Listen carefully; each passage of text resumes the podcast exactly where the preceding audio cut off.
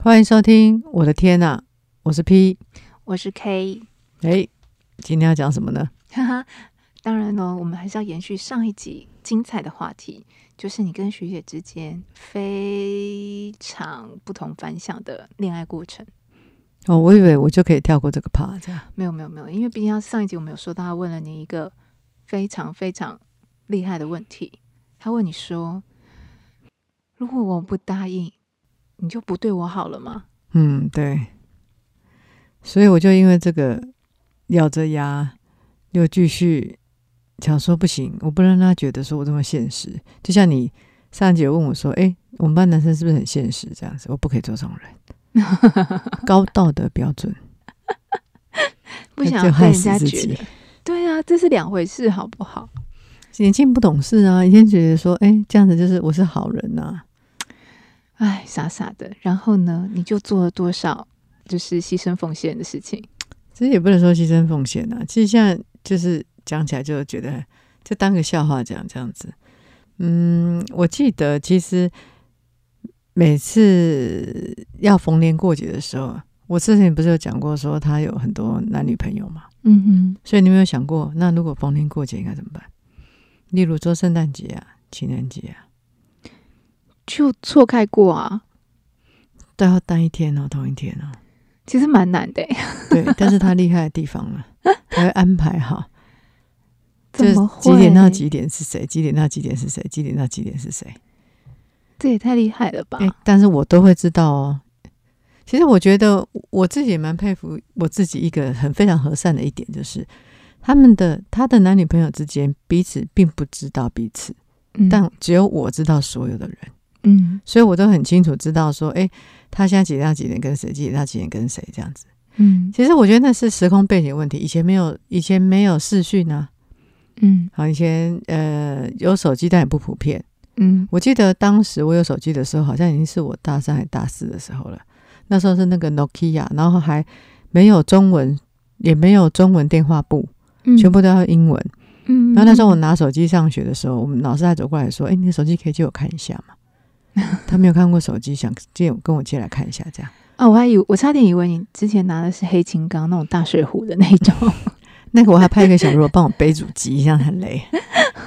哎，可是讲到这个，以前我都说我那个手机叫妈叫器，什么器？妈叫器？为什么？因为手机以前很贵，打电话都很贵啊，嗯，所以只要一响，只有妈妈。打给你，就是妈问你说你现在人在哪里？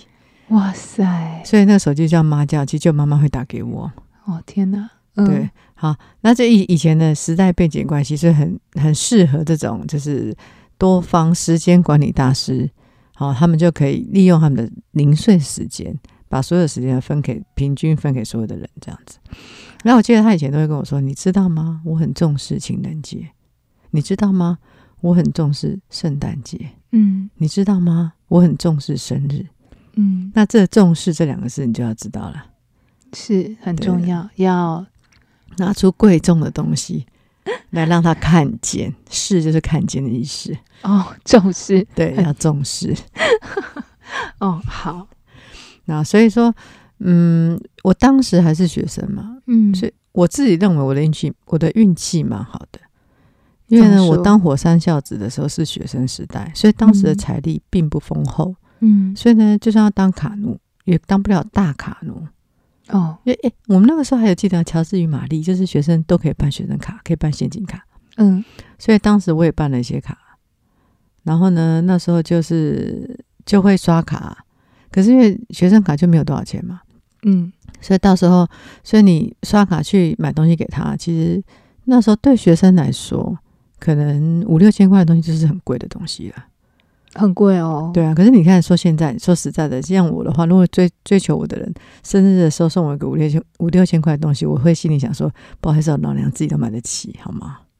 对不对？其实现在我们这个年纪已经不是五六千块可以满足的。如果说要重视这两个字，嗯，我讲说是重视的前提之下啦，嗯，所以我觉得我还蛮幸运的，就是我在我学生时代，我们在那个价值。就是对事情的价值还没有提那么高的时候，我就遇到这件事情。所以当时我我举几个例子，我曾经呢，我我学姐她就是有某一某一个男朋友，就送她了一个 GUCCI 的手表。哇！然后那时候她就问我说：“我男朋友送我手表，你觉得金色的好，还是银色的好呢？”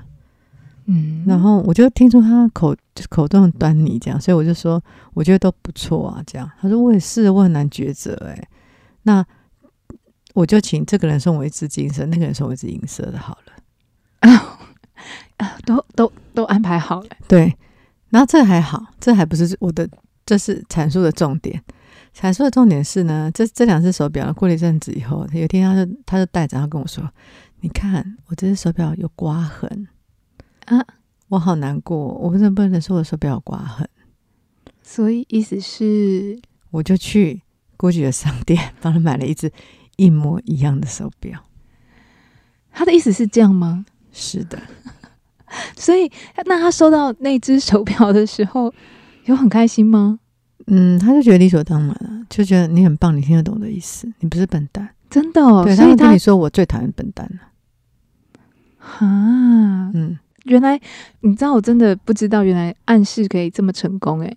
你你要遇到聪明的我啊，你就是欣然接受暗示诶，你都没有想过说要装装傻，对不对？我现在会啦，我年轻的时候真不懂，年轻的时候就觉得说，我用我的聪明让你喜欢上我。哦，就是因为我很聪明，我很善解人意，我都听得懂你的意思，不像别人那么笨。对，哦，所以现在就知道了，你再怎么聪明，你也没有办法让一个不会喜欢你的人喜欢上你。嗯，对，其实我现在就知道说，其实真的喜欢你的人，他会喜欢你的本质，你不用一定要表现的多优秀。他如果喜欢上你，他也会他也会接受你的缺点，因为每个人都是有缺点的。他不会一昧的要求你一定要是一个完美的人，嗯。可是当时我并不懂，我就觉得说我在在对方面前表现出最完美的一面，要落落大方。所谓的落落大方，不只是金钱，还有心情，还有面对他跟众情人之间的关系，我都必须要表现的我很落落大方。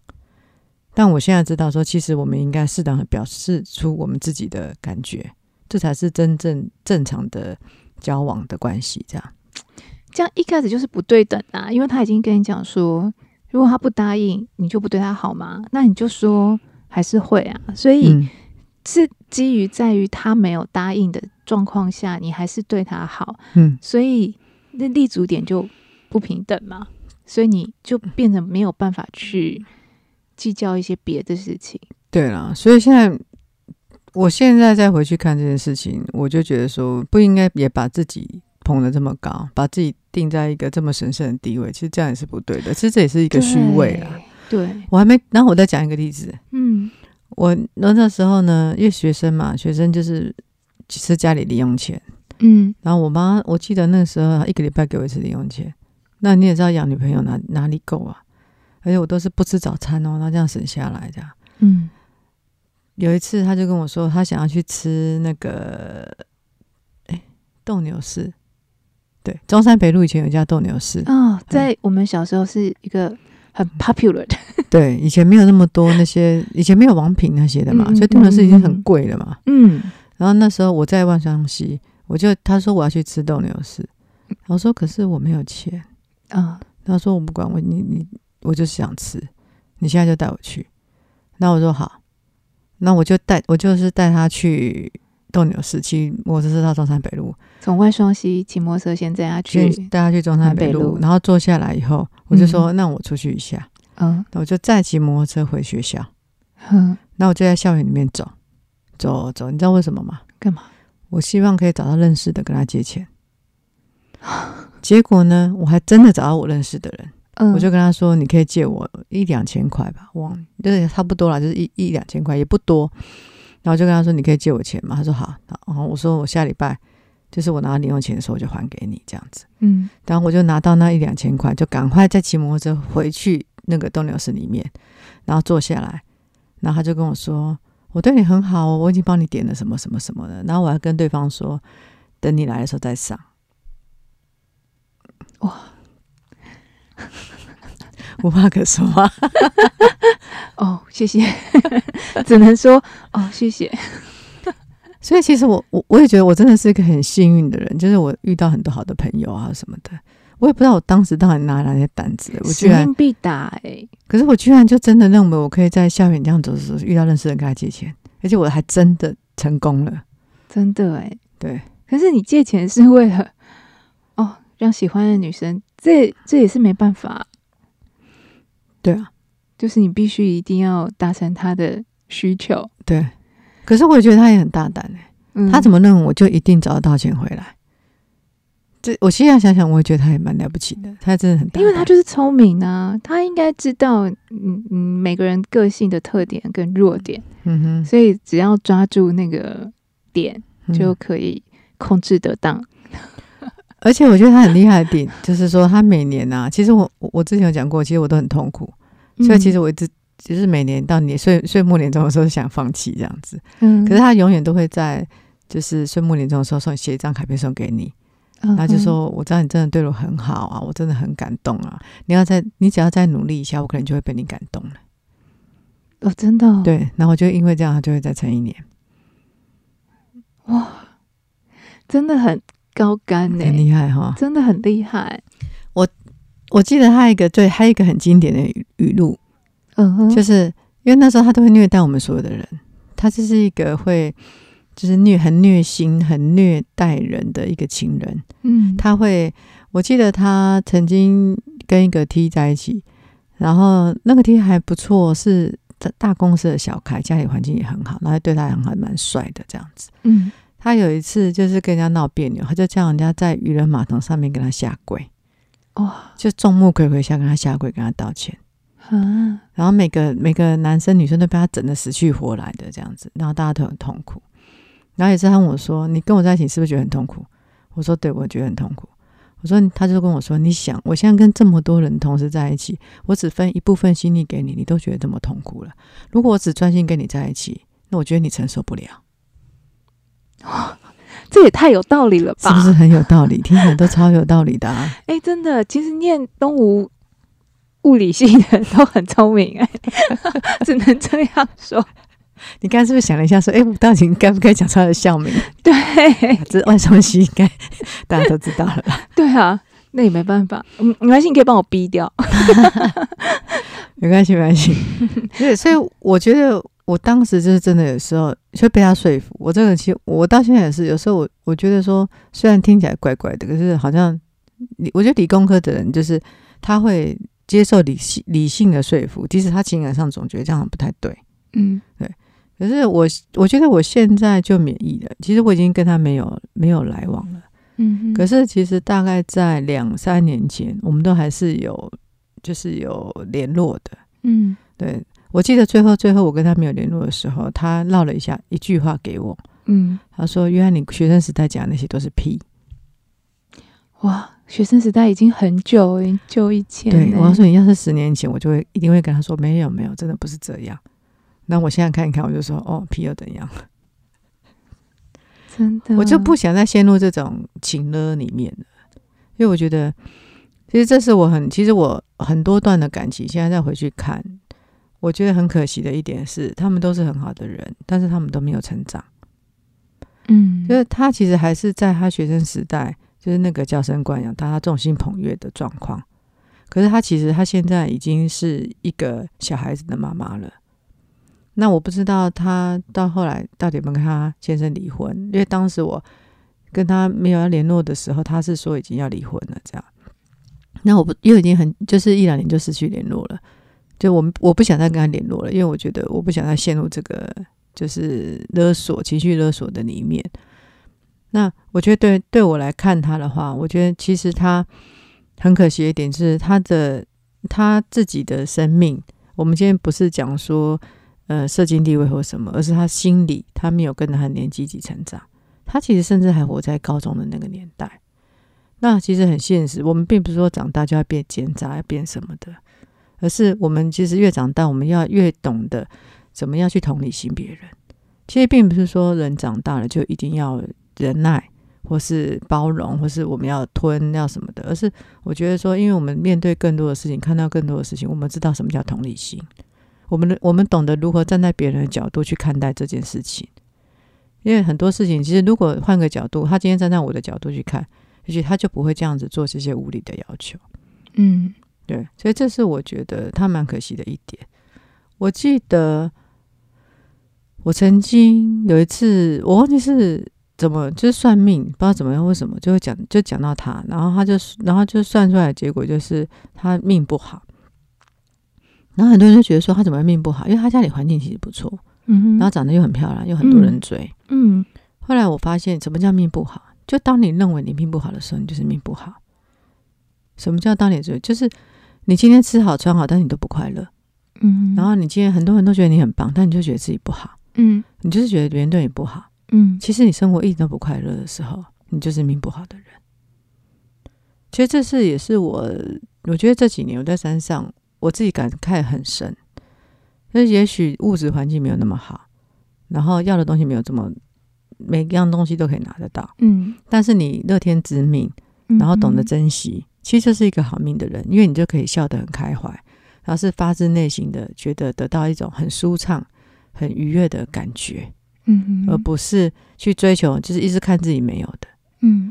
我觉得后来我再回想，我觉得他为什么会命不好？为什么人家算命的会说他命不好？因为他永远在看他没有的，嗯。那人你不可能什么都有，对。所以我觉得他的命不好，其实让我现在我对他其实是蛮同情的啦，嗯。所以我现在回去讲这些东西，其实我也没有怪他，我就当一个笑话在讲，因为对我内心深处我是同情他的。那我也再一次，就是我觉得我的命很好，因为我很感谢我在遇到这样子的人的事，是我很年轻的时候，其实我欠债那些钱都是负担得起的，嗯，因为我相信现在跟跟朋友借钱就不是一两千块的事了，嗯，现在可能就是十几二十万的事了，嗯，就没有这么好解决，嗯，所以我觉得，嗯，我还蛮感谢的啦，对我的人生，我就不管遇到任何事情，我觉得再回去来看，其实一个重点是我当下我努力，我认真去做。然后我这样再回来看，我都觉得很好，而且我也得到很多进步。就例如说，我就知道说，我不要因为一个诺言，然后被人家抓着，你就是死命不放。有时候要相信，有时候要承认自己的错误。其实我觉得，我那个时候一方面说的好听是，我不想要失去诺言。其实我其实最不想要的是承认错误。嗯，我不想要承认我当时对他的承诺，或是我当时想要给他的，其实我根本没有办法忍受这一切。我的判断是错误的。可是现在，我们应该，我觉得我现在为什么可以放下？是我坦诚我的错误。其实你拿来嘲笑我，我欣然接受，这错误就是错误了，而不是掩盖它，一直有其他的更好。我对你更好啊，我对你什么什么，然后去掩盖当时我的判断错误。可是我觉得也不用当做是一个错误，因为我觉得在任何事情它都是一个过程，在过程当中，我也相信，在当时的你，如果他有对你好一点的时刻，他对你付出了一点什么的时刻，你也是开心的。啊，对啊，这当然的啊。对，我所谓的错误，不是说这段关系是错误啦，就是说我不应该这样子信口雌黄，就是信口开河答应人家，就是说啊，我一定会爱你啊，我一定爱你一辈子或什么的。嗯，对，我的错误是我们不应该，我不应该开这种大支票。嗯，那我当时开的这这件事，这个这个行为是错的。哦，对对对，我我并不是说我跟他的关系是错误啦，倒不是这样子。嗯嗯，对。那再讲回来，其实我现在回想起来，我觉得最荒谬的一点是我最笨的一点，就是呢，其实我跟他很长时间有机会呢，我们是躺在同一躺在同一张床上。就是他，他因为他不想回家，嗯，所以他每次放学后，他就会来我家，嗯。那我是一个单人床，嗯，然后我们两个就会睡在单单人床上，嗯。你知道我当时真的单纯到一个极致，我跟他两个睡在单人床上，面对面哦。那我不知道他真睡假睡，其实我也搞不清楚，但本人一定是假睡，我根本睡不着。你怎么可能跟一个人躺在床上，然后这么靠近，就根本睡不着？可是就假睡啊。然后假睡就会磨磨蹭蹭磨磨蹭蹭，就两个就靠很近，嗯，其实甚至已经碰，已经靠到鼻子碰鼻子了，但是我就什么都没有做。我现在回想起来，我觉得要是我是他，我会很生气，我会想说你这个败痴，你是木头，对，居然动也不动，我真的我连亲都不敢亲哎，碰都不敢碰哎，怎么这么，嗯，只能说可爱吗？我跟你讲，我那时候真的很单纯，我那时候没有任何的经验。嗯，我初吻是二十岁，二十岁就是跟他，哦、而且那时候初吻还是我朋友帮忙的。哎呦，我那时候还是我高中同学，那时候已经大学了，嗯、是我高中同学。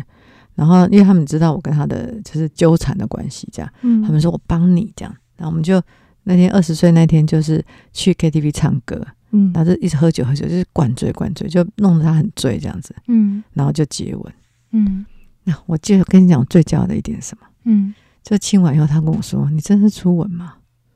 因为他觉得我技巧非常的好。我觉得，如果当时的你有感到快乐的话，反正这一些回忆也不要说，就是嗯、呃，感觉到错误啊，或者是有，当然是蛮伤，有伤心的部分，但是也有一点点快乐部分。当然，希就是在感情的认知上，基本上还是要建立一点点正确的观念跟立足点啊，对彼此之间都会会比较好。嗯，对啊，其实。我当然跟他这么多年，也是有一些很好笑的地方啦。而且我其实蛮多人生的第一次都献给他。哎，大家不要想那么多。像我讲，就是我们是一起去学开车的，嗯，所以呢，我们一考上考考上驾照以后呢，我记得那时候是跟我爸爸借车，嗯，然后我们就一起开车出去，嗯，然后那时候呢，一开始是他先开，我坐旁边，嗯，他就经过一个小巷道，旁边有行人这样子，嗯，他就开过去，然后那个旁边阿妈就大骂他，嗯。然后他就我们他也继续开这样子，然后就他就跟我说：“那阿妈干嘛那么激动啊？他干嘛骂我啊？”然后我就只好默默跟他说：“呃，你的后照镜拔到他了。” 所以我到现在还记得，他完全没有感觉，他们完全没有感觉。哦天哪！对，其实也是发生过很多荒谬的事情呢、啊，我自己都觉得很好笑。可是他让我深深感到感觉到缘分尽的是尽了耶。嗯。你们这样算起来纠缠大概有多少年啊？纠缠，到完全没有联络是吧？对啊，呃，二十四年。你看你们这个缘分二十四年，可是我真的觉得我在他身上深深的感觉到，当你缘分尽的时候，你对他就不会有什么感觉了。有一次啊，他就是生日的时候，那时候已经没有，就是没有跟他在一起了，那时候有别的女朋友。然后他就跟我说：“哎、欸，我生日要要约唱歌，那谁谁谁谁谁谁会来的。”嗯，然后我听听说：“哎、欸，这不是你的某一任女朋友吗？”这样，嗯、然后还有谁谁谁说：“嗯，那不是当时的男朋友吗？”嗯，我想说：“哦，还蛮有趣的啊，那就一起去看看哦。”这样，后来我就去，然后去发现：“哇，好精彩哦！就是各任的男女朋友都在里面。”哇塞！可是你们要知道，我刚刚讲过，就是他们彼此并不知道彼此的存在。可是他们彼此认识哦，呃，就都认为是他的朋友。可是他们现在都等于他现在都没有跟我学姐在一起啦，就那时候都已经跟我学姐都分手了。可是他，你不觉得这样很厉害吗？他其实跟每一个分手的人都可以当朋友。我觉得也不算朋友吧，可能就像我这样子，就是他会一直请了你啊，他他就会一直跟你说，你以前不是答应高手，对，他就说你以前不是答应我怎样怎样。可是为什么一定要约在一起唱歌呢？哎，这点我会觉得很奇怪。其实我真的，我到现在还是很不理解。然后呢，也一如往常，就是他很他很会喝醉，嗯，所以那时候他就喝醉了，嗯。然后那个时候我对他已经没有感觉了，然后可是我就看着所有的众男女朋友们争相的想要照顾他，然后我就冷眼的在旁边看着他，在看着他们的那个座位这样。然后我心想说：哇，我真的跟他缘分尽了耶，因为我再也没有那种会心疼或愤怒会有任何的感觉，就是你心里会没有任何一点涟漪。就是不会起任何的波澜，嗯哼，对，就只是看那个剧一样，就看大家真相的示好这样，嗯，而且最后最后那一团是他其中一个男朋友，然后现在已经有老婆的人买单，而且他是那个男生还是瞒着他老婆出来的，哇！你看，我相信他一定有他很很棒的特质，你这么多人。就算连在分手之后，还是愿意为他遮风避雨之类，就是帮助他、照顾他。可是我其实一直有点像是他的朋友啦，嗯，所以他有时候都会跟我，后来跟他联络这几年，他都是跟我说他的状况啊什么的。我常常听到的就是他常常悔恨上一个，他永远在怀念上一个。没有珍惜现在的。哦，对，就觉得我我我后来真的有一次就忍不住的忤逆他了一下，这样。我就跟他讲说，你真的应该好好珍惜现在，过去就过去了。嗯，可是他听不下去，我觉得他到现在还是听不下去。对，所以很可惜，可能他本来很好的机会们，嗯，机会们哦，都就这样错过了，因为自己的任性吧。嗯哼哼哼哼。其实说了那么多啊，我并不是要批判我这个学姐，或是我之前跟她的关系。嗯、我只是想让大家知道说，当你面对一段一段感情，那这段感情不如你之前的预期，嗯，你不用硬撑，或是你硬要让自己变成一个完全不是你自己的人，或是你硬要表现出你是一个很完美，别人才会爱你。嗯，其实最好的方法就是你就是做你自己，嗯，然后尽你所能的表现。但是不要去假装，或是超越，或是永无止境的忍耐，或是牺牲自己。嗯哼，这样才是真正正常的关系。其实这对你，还有对你所爱的人都是好的。你今天如果不告诉他，你不让他知道，你一昧的宠溺他，其实对他来说也是一件非常不好的事情。